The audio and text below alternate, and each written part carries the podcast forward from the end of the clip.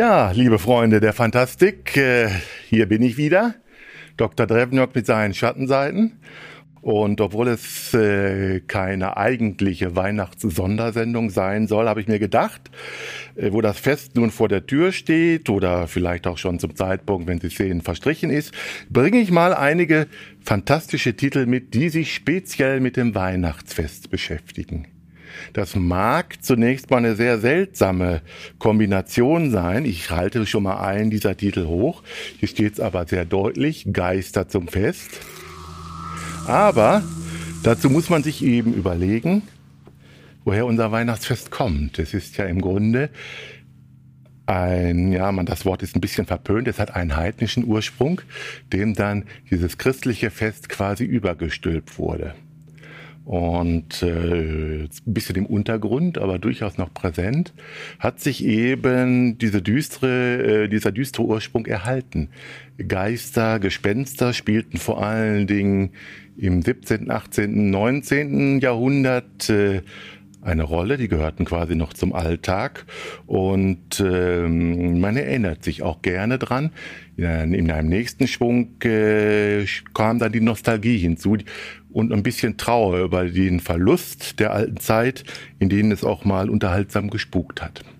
Weihnachten war früher ein Fest, ist es ja heute noch für die Familie. Man muss aber die Umstände bedenken.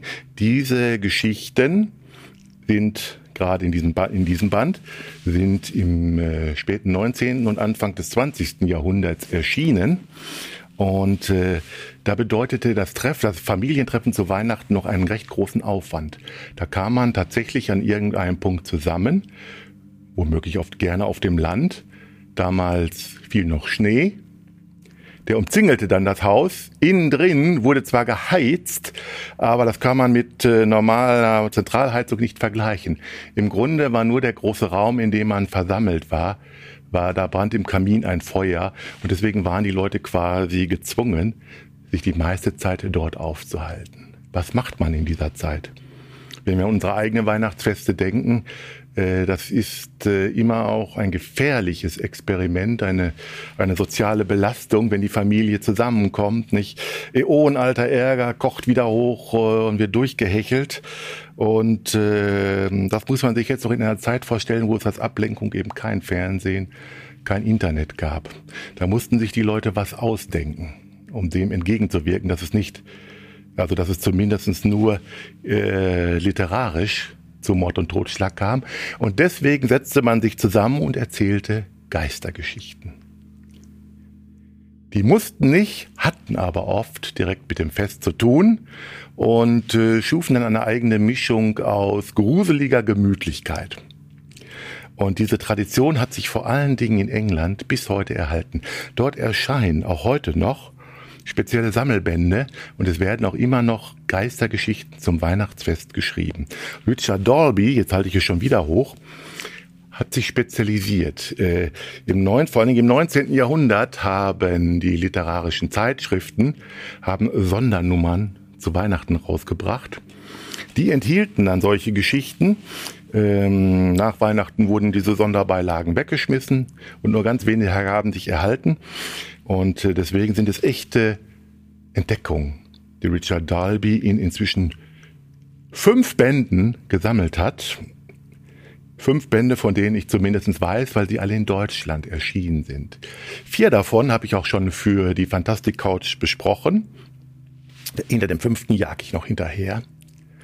Ich kann diese Geschichten nur empfehlen, weil sie in ihren, in ihren, in ihren besten Beispielen, weil sie eben genau diesen, diesen, diesen Gradgang zwischen Grusel und atmosphärischer Stimmung vermitteln.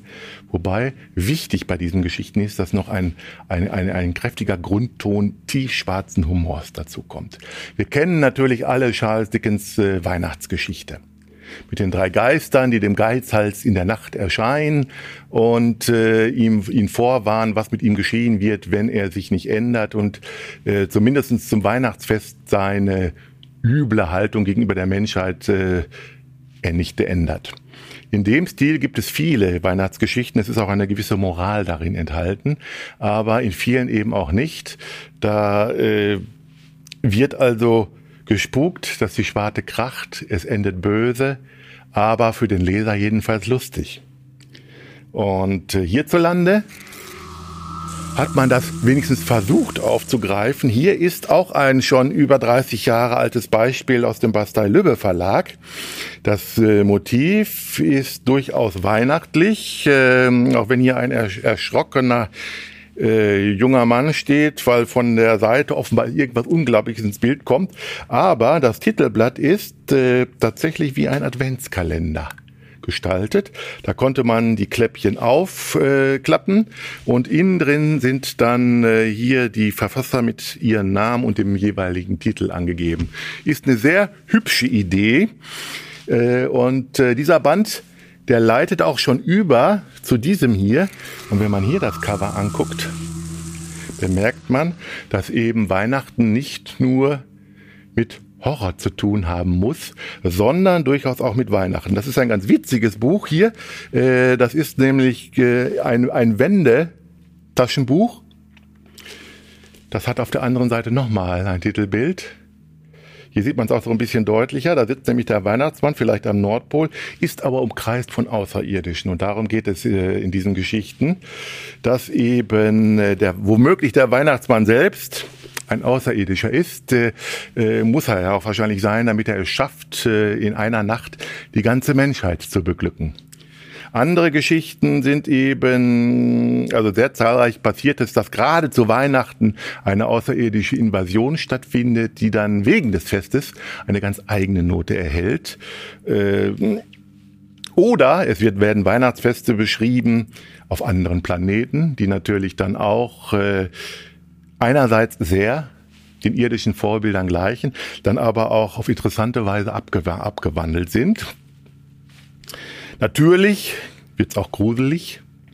Manches Geschenk, äh, das der Weihnachtsmann verteilt, äh, entpuppt sich als eher unerfreuliche Überraschung, die sich selbstständig macht. Ich möchte in dem Zusammenhang äh, an eine leider unlängst eingestellte Fernsehserie erinnern, eine Zeichentrickserie, Futurama hieß sie.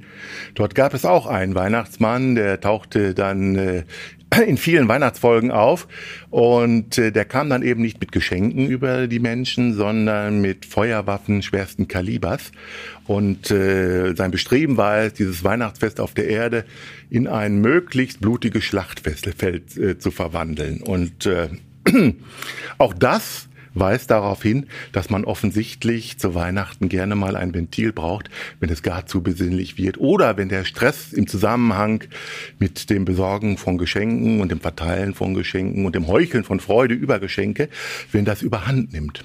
Ich hoffe, ich konnte in der Hinsicht ein paar Anregungen geben zum Weihnachtsfest. Es gibt auch noch viele andere dieser Bände, die Sie auch mit ein bisschen äh, Suche von selber finden können.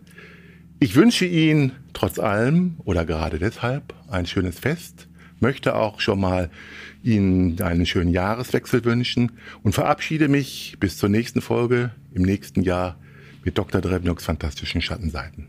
Vielen Dank.